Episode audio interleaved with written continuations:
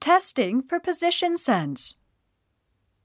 Now close your eyes and tell me which way I am moving your toe. Which way? Up, And now? up again. Good. Now let's try the other foot.